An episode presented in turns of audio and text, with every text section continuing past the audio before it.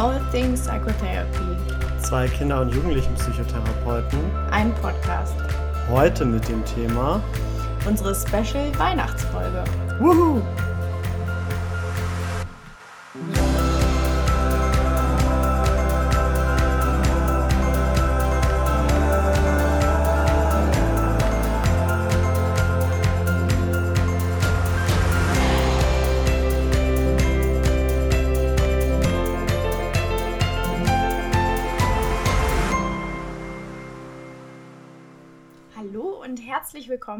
All Things Psychotherapy, zwei Kinder- und Jugendlichen Psychotherapeuten, ein Podcast. Heute mit unserer Weihnachts-Special-Folge.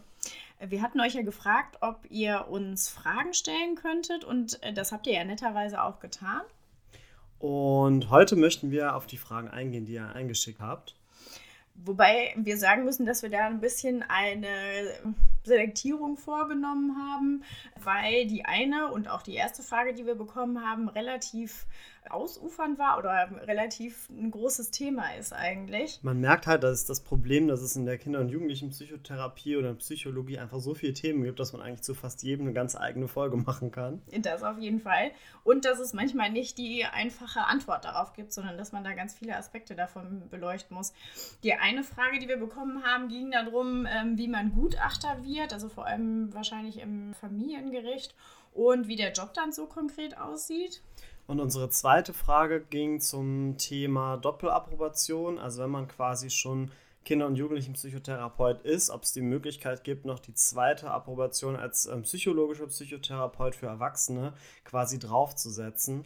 Ähm, genau, und da gibt es eben neuere Entwicklungen, die wir auch gerne mit euch besprechen wollen. Nur leider nicht heute. Genau, wir haben uns dann entschieden, weil die Gutachterfrage auch die erste war, dass wir die dann ähm, heute beantworten. Vielleicht ist das dann nicht so weihnachtlich, aber wir hoffen, es interessiert euch dann trotzdem. Genau, und um die Doppelapprobation kümmern wir uns dann im neuen Jahr. Also freut euch dann schon mal auf die Januar- oder Februarfolge. Gut, also die Frage war ähm, von der Kollegin, wie wird man Gutachter, vor allem fürs Familiengericht und wie sieht der Job dann konkret aus? Das Gute ist, dass wir äh, mit Conny da auch eine Expertin haben, weil Conny selber schon ähm, zwei Jahre lang familienrechtspsychologische Gutachten geschrieben hat und da heute aus ihrem Erfahrungsschatz äh, ganz, ganz viel erzählen kann und hoffentlich dann letztendlich auch die Frage beantworten kann. Ich freue mich schon. Das Lustige ist, ich habe natürlich machen wir uns immer ein bisschen Notizen, was wir euch auch erzählen wollen. Und ich stehe jetzt hier gerade auf meinen Notizen, dass ich zwar geschrieben habe, dass ich es zwei Jahre auch mal gemacht habe, aber dass ich mich selber nicht als Experten bezeichnen würde. aber dass es auf jeden Fall viele Leute gibt, die das Jahre, Jahre machen. Und äh, die zwei Experten, die mir in Deutschland jetzt gerade ähm, eingefallen sind, was äh, Familienrechtsgutachten angehen, ist einmal der Balloff aus Berlin oder der Salzgeber aus München. Da kann ich auch gleich eine Buchempfehlung raushauen. Also wer sagt, ähm, familienpsychologische Gutachten würden ihn interessieren, gibt es von Josef Salzgeber im Beck Verlag einen relativ dicken Schinken. Ähm, ich weiß gar nicht, ich glaube, ich habe noch die, äh, die fünfte, du hast recht, die fünfte Auflage, danke. Steht vorne drauf. ja, danke. Ähm, ich weiß aber nicht, ob es mittlerweile natürlich schon wieder neuere gibt. Also das ist ein relativ dicker Wälzer äh, mit irgendwas um die 680 Seiten oder so. Ähm, da kann man auf jeden Fall schon mal einen ganz guten Überblick gewinnen, würde ich sagen. Okay, das heißt, das ist auf jeden Fall schon mal was, was man sich am Anfang anschauen kann. Ähm, aber wie wird man denn eigentlich Gutachter? Also bei mir war das so, dass ich direkt nach dem Studium angefangen habe, als Sachverständige zu arbeiten. Mein großer Vorteil war, dass es bei uns auch so war, dass man im Studium schon Gutachten schreiben musste. Das heißt, das war für mich gar nicht so was Neues. Ja, ich glaube, da gibt es riesige Unterschiede an den Unis. Also ich kenne das auch von manchen, dass in anderen Unis in Deutschland total viel das gemacht haben. Es aber, glaube ich, auch Unis gibt, wo das bisher gar nicht angemacht wird im Studium. Ja, und ähm, das war, wie gesagt, mein großer Vorteil. Ich glaube, wenn man das nicht im Studium gemacht hat, ist das eine etwas schwierigere Geschichte.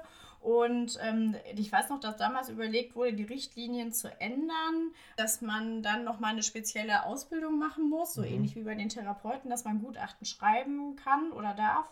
Soweit ich das aber mitbekommen habe, wurde das nicht geändert. Also aktuell ist das Psychologiestudium für vor allem so Familienrechtsfragen oder Glaubwürdigkeitsbegutachtungen ausreichend. Mm, wo mir übrigens noch einfällt zu Glaubwürdigkeitsbegutachtungen, das weiß ich nicht so hundertprozentig, weil das nicht mein Feld war, aber da ist ja besonders Professor Undeutsch ähm, jemand, den man nennen sollte, der da auf jeden Fall sehr unterwegs ist. Ja, und wenn sich da jemand dafür interessieren sollte, aber das können wir auch später machen, also wenn man sich für den Job interessieren sollte, dann könnte ich später nochmal Empfehlungen geben, wie ich es machen würde jetzt so im Nachhinein. Aber auf jeden Fall, das war mein Werdegang.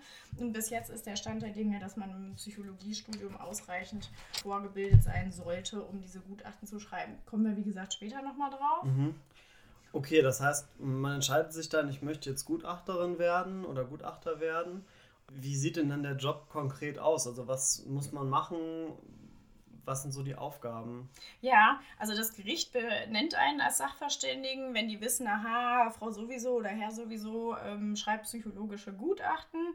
Und ähm, dann geht es darum, dass man ähm, erstmal eine genaue Exploration mit den jeweiligen Parteien macht. Natürlich ist da immer die Frage, um welche Fragestellung handelt es sich.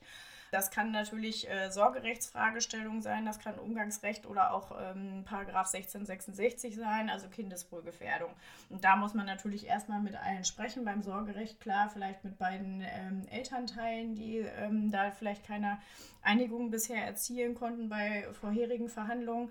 Wichtig ist es auch immer wieder mit den Kindern zu sprechen, um da auch zu hören, was die gerne wünschen und ob das auch eine konsistente ähm, Äußerung ist, also ob mhm. das auch über ähm, einen längeren Zeitraum hinweg gleich bleibt, die Aussagen der Kinder. Wichtig ist natürlich auch eine gute Diagnostik zu machen. Das ist ja nicht nur bei den Therapeuten so, sondern auch bei den Sachverständigen.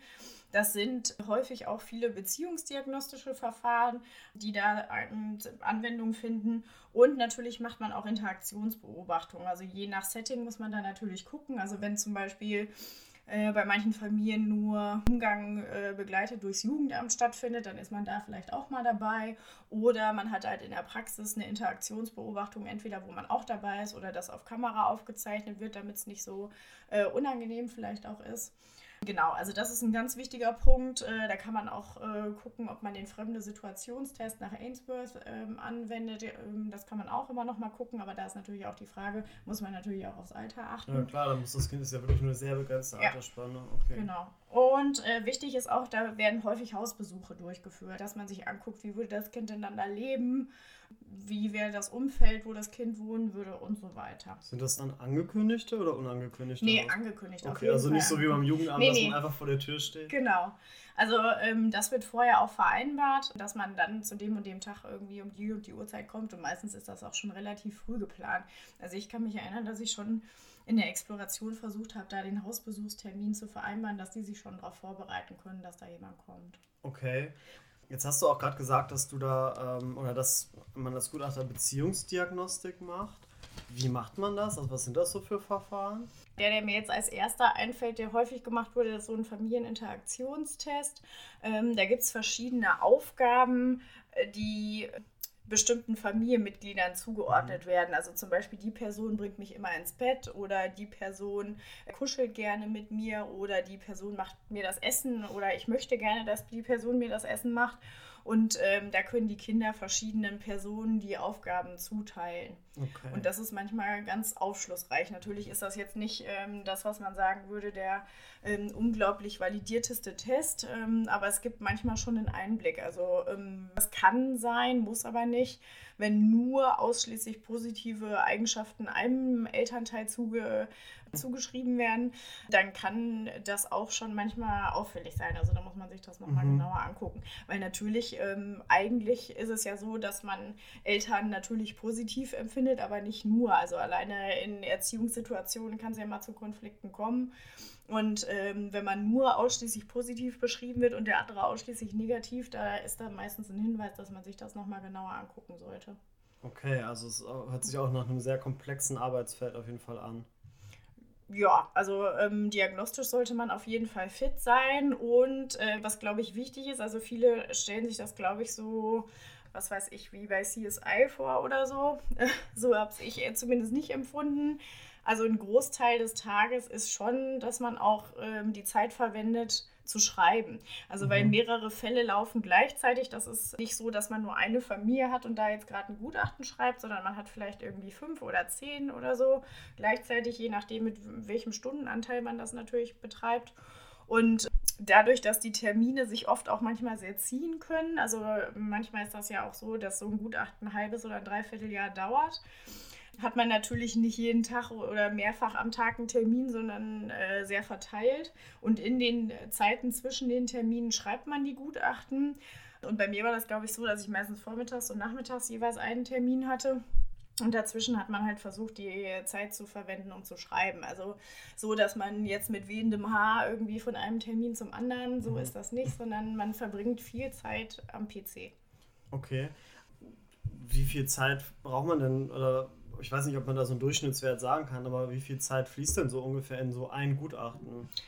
Äh, das ist ganz unterschiedlich. Manche gehen schneller, manche dauern länger. Das ist auch immer die Frage, wie komplex jetzt der Fall oder die Fragestellung ist. Es hängt auch oft davon ab, wie zuverlässig Familien sind und wie gerne die kommen oder was heißt wie gerne, aber wie ähm, zuverlässig die halt ihre Termine wahrnehmen. Also es kann schon mal sein, dass du bei einer Familie drei Anschreiben rausschickst und denen sagst, dass du als Gutachter benannt bist und die kommen sollen, da passiert halt nichts. Da werden die manchmal noch vom Gericht vermahnt und dann äh, kommen die vielleicht. Aber wenn man sich vorstellt, dass die immer alle zwei Wochen alleine Zeit haben, darauf zu reagieren und dann werden die wieder angeschrieben, dann kann man sich ausrechnen, wie lange das manchmal dauert, nur ein Erstgespräch schon zu also bekommen. Das, das, kann sich total ziehen. Das kann sich total ziehen. Deswegen, äh, wenn man da manchmal hört, dass Gutachten so ewig gedauert haben, gerade auch bei so Sorgerechts- oder äh, Umgangsrechtsgeschichten. Das liegt nicht nur daran, dass die Gutachter vielleicht viele Fälle haben oder so, sondern manchmal ist die Zusammenarbeit auch schwierig. Was ich natürlich nachvollziehen kann, weil da natürlich wahrscheinlich auch kein Mensch Bock hat, ähm, drauf äh, begutachtet zu werden, was ich auch mhm. nachvollziehen kann. Logischerweise. Okay. Das ist vielleicht auch das Ding, was ich noch so überlegt hatte. Also warum ich dann doch die Profession gewechselt habe. Mhm. Also das ist einmal so ein Punkt, dass man viel Zeit halt mit Schreiben verbringt. Und ähm, ich damals gemerkt habe in den Gesprächen mit den Kindern, äh, dass ich das oft ganz gut verstanden habe, was die Kinder einem sagen wollten, aber manchmal da gar nicht so viel helfen oder unterstützen konnte. Also das war halt so, dass man dann entschieden hat, was man denkt anhand dessen, was man weiß, irgendwie, dass man die versucht, die beste Entscheidung für die Kinder zu treffen. Also was ich oben auch noch nicht gesagt habe, man spricht natürlich nicht nur mit den jeweiligen Parteien, sondern wenn man eine Schweigepflichtsentbindung hat oder so, redet man zum Beispiel auch mit dem Kinderarzt, ob alle U-Untersuchungen erfolgt sind oder man redet mit der Schule, ob es da irgendwelche Auffälligkeiten gibt oder so. Und da musste man manchmal schon anhand des Entwicklungsstandes des Kindes auch nochmal entscheiden, entscheiden, was für das Kind denn jetzt die beste Lösung wäre. Und das war natürlich eine etwas tricky Kiste, weil man therapeutisch da manchmal noch einen viel hilfreicheren oder nicht hilfreicher, aber einen unterstützenderen Ansatz hat. Als Gutachter sagst du halt nur, das ist die beste Lösung und fertig, danach ist man raus. Und obwohl man sich da ja lange mit beschäftigt hat teilweise. Okay, also das heißt, man gibt eine Empfehlung ab oder was man genau. quasi selber und äh, wie sieht das dann aus? Äh, das geht, ist, läuft ja alles vor Gericht dann. Genau. Oder? Also es ist so, der Richter liest sich meistens das Gutachten durch und ähm, entscheidet dann, was er mit der Information anfängt. Also es kann auch passieren, dass man vielleicht ein halbes oder dreiviertel Jahr in eine Familie reingeschaut hat und sich ähm, überlegt hat, das und das wäre vielleicht die beste Lösung und da auch eine Empfehlung zu abgibt. Der Richter kann sich an das Gutachten halten, muss er aber nicht. Also selbst wenn er oder sie ähm, da eine andere Idee zu hat oder ähm, rechtlich natürlich nochmal andere Aspekte im Kopf hat als wir Psychologen jetzt vielleicht, dann kann da auch nochmal eine ganz andere Entscheidung bei rauskommen. Okay, das stelle ich mir erstmal total frustrierend vor.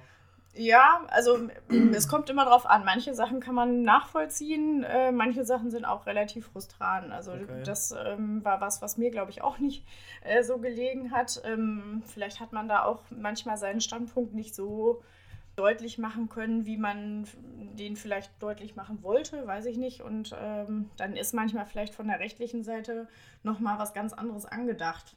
Da weiß mhm. ich ja nicht, ne? da fehlt mir die Expertise. Also ich kann nur von psychologischer Seite sagen, was ich empfehlen würde. Das war schon manchmal, mh, mm, ja, musste man sich dran gewöhnen. Okay. genau.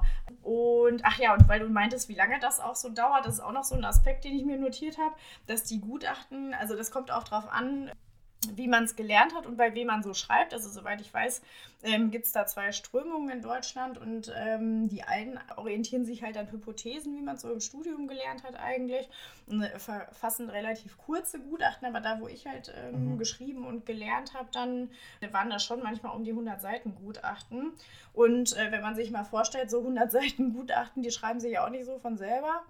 Und das, naja, so, ich hatte den Eindruck, so zwei bis drei sollte man da im Monat schon schaffen. Okay. Also nur so zur Orientierung, wer da überlegt, ähm, in das Feld zu gehen, da muss man schon ähm, gut und schnell schreiben können. Fand ich. Mhm. Und was ich auch noch überlegt hatte, was natürlich da dann auch nochmal äh, so ein Aspekt ist, dass das nochmal die Frage ist für die Leute, die sich überlegen, in den Bereich zu gehen, dass, wenn man jetzt gerade hört, das kann ein halbes oder dreiviertel Jahr dauern, dann muss man erstmal die erste Zeit, glaube ich, überstehen, irgendwie ohne Kohle. Also je nachdem, ob man angestellt ist oder selbstständig, aber häufig ist man selbstständig in dem Bereich. Da muss man wirklich erstmal dieses halbe, dreiviertel Jahr überbrücken und selbst dann ähm, läuft das ja nicht so flüssig, als wenn man jetzt schon voll im Fluss wäre. Mhm. Also man muss, glaube ich, damit rechnen, das erste Jahr irgendwie vielleicht nicht so viel einzunehmen. Und äh, ich glaube, das ist das, was viele unterschätzen. Also, okay. dass das A ein Riesenzeitaufwand ist, bis dann wirklich mal was passiert. Und ja, also bis dahin ist das halt eine ganz schöne Trockenperiode, wo man erstmal äh, ganz schön reinbuttern muss, um irgendwie erstmal selber über die Runden zu kommen. Das heißt, man braucht auch kräftig Startkapital zum Beispiel. Man braucht ja wahrscheinlich auch noch Testverfahren teilweise. Ja. Und genau, also das ist der Punkt, was wir vielleicht auch noch äh, überlegt hatten. Also wenn es jemanden interessiert, ähm, was, wenn, wie man da Gutachter werden kann. Ne? Mhm. Also da wäre meine Empfehlung auf jeden Fall, das nicht alleine zu starten. Also ich würde jetzt nicht alleine, ich komme gerade vom Studium und denke mir, ich werde Gutachter. Das würde ich ehrlich gesagt lieber nicht machen, weil wie du sagst, wir brauchen die Verfahren, die sind scheiße teuer. Äh, wir brauchen eine Kamera, wir brauchen ähm, vernünftig eingerichtete Räume. Also da muss man schon wirklich Startkapital haben. Mein Tipp wäre, auch dadurch, dass es da ja keine, meines Wissens aktuell gerade keine wirklichen Standardisierungen gibt, ähm, würde ich auf jeden Fall bei jemandem anfangen. Also wenn es geht, vielleicht sogar angestellt. Oder wenn man sagt, okay, ich habe da Startkapital, dann würde ich vielleicht ähm, bei jemandem anfangen, der schon selber Sachverständigengutachten verfasst, dass man sich vielleicht die Kosten auch teilen kann für die Testverfahren oder so. Ähm, ganz alleine so aus der Uni raus würde ich da eher davon abraten. Und diese Fortbildung würde ich auf jeden Fall trotzdem besuchen.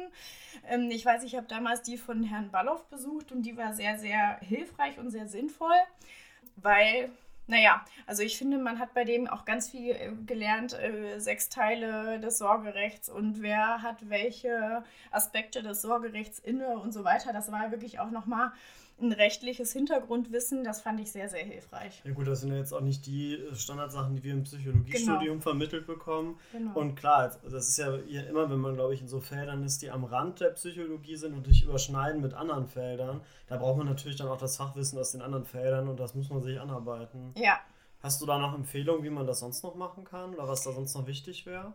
Also generell würde ich gut gucken, welche, ähm, wer bildet oder wer bildet denn da aus, wer bietet welche Fortbildungen an. Da würde ich mich gut informieren. Was auch noch wichtig ist, was man auf jeden Fall immer machen sollte, nächster Buchtipp. Also ich war damals im BDP, ähm, also dem Berufsverband Deutscher Psychologinnen und Psychologen e.V. Und die haben einen Sektionsbereich Rechtspsychologie und die geben, ich glaube, ja, alle Vierteljahr oder so, äh, immer die Praxis der Rechtspsychologie raus. Das ist so ein blaues Buch mit Themenschwerpunkte. Und die haben wir wirklich damals auch immer durchgeforstet. Also die, wenn die kommt, lesen, vielleicht sich auch schon mal Sachen zusammenfassen, Zitate für die Gutachten. Ähm, das war auf jeden Fall meine Standardlektüre. Da musste man up-to-date sein, weil, man, weil da auch aktuelle ähm, Rechtssprüche drin sind, die man auch nochmal wissen muss, also Gerichtsurteile. Äh, deswegen, das wäre mein Tipp. Da würde ich mich auf jeden Fall beim BDP eintragen und mir das immer schicken lassen und das dann auch schon zusammenfassen, damit man immer wieder neues Futter für die Gutachten hat, dass man da auch up to date ähm, ist. Mir fällt jetzt gerade übrigens nochmal ein, ähm, was wir vorhin nochmal besprochen haben, was natürlich auch nochmal so eine Sache ist. Also man muss sich daran gewöhnen, als Gutachter dich mag keiner. Oder warum sollten sie dich auch mögen? Also das ist vollkommen in Ordnung, das weiß man eigentlich vorher. Aber zum Beispiel auch, wenn man was entscheidet, was fürs Kind das Beste ist. Also wenn man sagt, okay, von dem Entwicklungsstand, äh, was weiß ich, würde ich das und das empfehlen, damit das Kind genügend Förderung bekommt Ähm, natürlich, das ist ganz naturgemäß, wollen Kinder eigentlich immer wieder zu ihren Eltern zurück. Außer die sind wirklich schon seit ewigen Zeiten in der Pflegefamilie und kennen die Eltern kaum. Das kann ja auch passieren. Aber eigentlich, wenn die mal mit den Eltern zusammen gewohnt haben, das ist normal, dass die gerne wieder zu ihrer Familie wollen. Und da kann es natürlich auch sein, dass Kinder einem das leider sehr übel nehmen, äh, wenn man dann als Gutachter sagt, naja, aber die schaffen das leider nicht, die Versorgung ausreichend zu gewährleisten. Die Kinder werden einen dafür nicht mögen. Also mhm. ähm, das muss man einfach wissen. Das liegt in der Natur der Sache. Ja, aber nur für Leute, die sich das manchmal so also ich weiß nicht, manchmal hat man, glaube ich, so romantisierte Vorstellungen, äh, so ist das nicht. Und wie ist das vor Gericht? Wenn man dann da, muss man da noch aussagen? Ja, das kommt ganz drauf an. Also manchmal ist das auch einfach so, dass man das Gutachten abgibt und da wird dann, der Richter zieht dann seine Schlüsse daraus. Das kann aber schon sein, dass der vielleicht nochmal Fragen hat oder ähm, ein Anwalt eines Elternteils hat da nochmal Fragen. Dann kann das gut sein, dass man bei Gericht geladen wird und das kann ähm, ganz normal laufen, aber das kann auch ähm, natürlich, je nachdem, auch manchmal unangenehm werden, wenn ähm, Anwälte versuchen, einen da irgendwie auseinanderzunehmen. Ist auch ihr Job, also es ist vollkommen in Ordnung, aber muss man halt vorher wissen. Und auch vielleicht sich selber ein bisschen darauf vorbereiten, dass das passieren kann. Genau. Also das würde ich schon sagen. Ähm, ich kenne auch ganz viele, die total glücklich in ihrem Job sind, die sogar von dem Therapieberuf weggewechselt haben in den Gutachterberuf. Es gibt auch ganz viele, die vielleicht in die andere Richtung wechseln. Also deswegen, das soll jetzt auch gar kein Urteil sein. Für mich war nur irgendwann klar, ich bin vielleicht besser in der therapeutischen Richtung aufgehoben. Ähm, das kann ich natürlich sehr gut nachvollziehen. was mich noch interessieren würde, ähm, ist das denn auch was, was du sagen würdest, das könnte man auch neben dem Therapeutenjob gut machen oder ist das ein Vollzeitjob? Ja, das haben mich manchmal auch schon Kollegen gefragt. Also so gesehen gut, dass du das nachfragst. Ich persönlich finde es halt ein bisschen schwierig. Also wir wissen alle, die wir gerade in der Ausbildung stecken oder die durchgemacht haben, das ist eigentlich schon ein Vollzeitjob, so wie es ist. Und der, wie ich vorhin ja schon gesagt habe, bis man mit den Gutachtertätigkeiten wirklich erstmal Geld verdient, dann dauert das. Dann braucht man erstmal Startkapital. Und dieses Startkapital haben wir ja meines Wissens auch schon in die Therapeutenausbildung gesteckt mit den 12, 15, 20.000, mhm. keine Ahnung, wie viel es je nachdem ist. Also ich bewundere jeden, der dafür dann nochmal Kohle hat. Deswegen glaube ich, dass das parallel echt ganz schön krasser Berg wird. Es kann natürlich sein, dass man Glück hat. Ne? Wenn man irgendwo gut angestellt wird und gut angeleitet wird, dann kann das auch richtig toll ineinander überlaufen. Ne? Das kann funktionieren. Habe ich persönlich bis jetzt aber noch nicht gesehen. Also ich kenne niemanden im Bekanntenkreis, der angestellt ist. Die sind, wenn dann, alle selbstständig. Und ähm, die Anleitung ist mal mehr und mal weniger gut. Da muss man, glaube ich, auch gut aufpassen. Und deswegen finde ich das persönlich nicht so empfehlenswert. Okay. Also auch wenn man sich überlegt, neben der Therapeutenausbildung da, weiß ich nicht, noch 100 äh, bis 300 Seiten im Monat zu schreiben, weiß ich nicht, ob das nicht ein bisschen unrealistisch ist. Aber mhm. es mag bestimmt Leute geben, die das besser können als ich. Dann ist das vielleicht was. Also ich glaube, man muss es sich vielleicht angucken. Ich persönlich sehe es ein bisschen kritisch. Okay. Das sind auf jeden Fall total spannende Einblicke. Ich hoffe, dass sich da die Fragen, die wir da zu dem Thema bekommen haben, dass sich da schon einiges beantwortet hat. Wenn ihr da noch mehr Fragen zu habt, dann schreibt uns gerne, äh, entweder auf Facebook, auf Instagram, auf Twitter gerne an. Ähm, und auch wenn ihr noch andere Fragen habt, die ihr jetzt vielleicht noch nicht gestellt habt, weil ihr unsere Posts nicht gesehen habt, wir sind da total offen für und würden dann auch gerne im neuen Jahr da, ähm, dazu eingehen. Wir haben noch nicht alle Folgen fürs nächste Jahr geplant. Das heißt, da ist noch ganz, ganz viel Luft nach oben. Und wenn jemand sagt, nee, das ist voll mein Job und ähm, ich habe da noch viele tolle Aspekte, die ich noch irgendwie erzählen will, also wir können auch gerne noch mal mehr dazu berichten. Ähm, wir wollten jetzt nur erstmal so einen Einblick geben und meine Erfahrungen schildern. Keine Angaben auf Richtigkeit äh, überprüft, das ist nur meine Meinung. Ne? Genau. Und dann bleibt uns zum Schluss noch übrig, äh, dass wir euch äh, ganz, ganz dickes Dankeschön da lassen wollten. Wir sind ja dieses Jahr erst an den Start gegangen und wir sind echt total geflasht von der Resonanz. Also wir hören immer wieder, auch schon über Ecken teilweise, dass unser Podcast gehört worden ist und als gut befunden wurde. Da freuen wir uns natürlich riesig.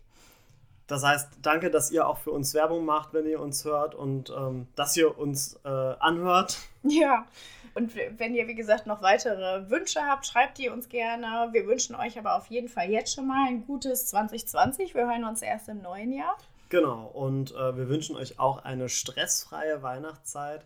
Wenn der Weihnachtsstress dann doch nochmal droht aufzukochen, empfehlen wir euch natürlich, euch die Achtsamkeitsübung von Johannes Graser nochmal anzuhören.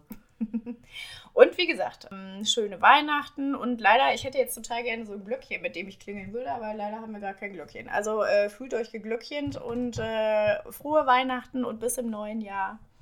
Macht's gut!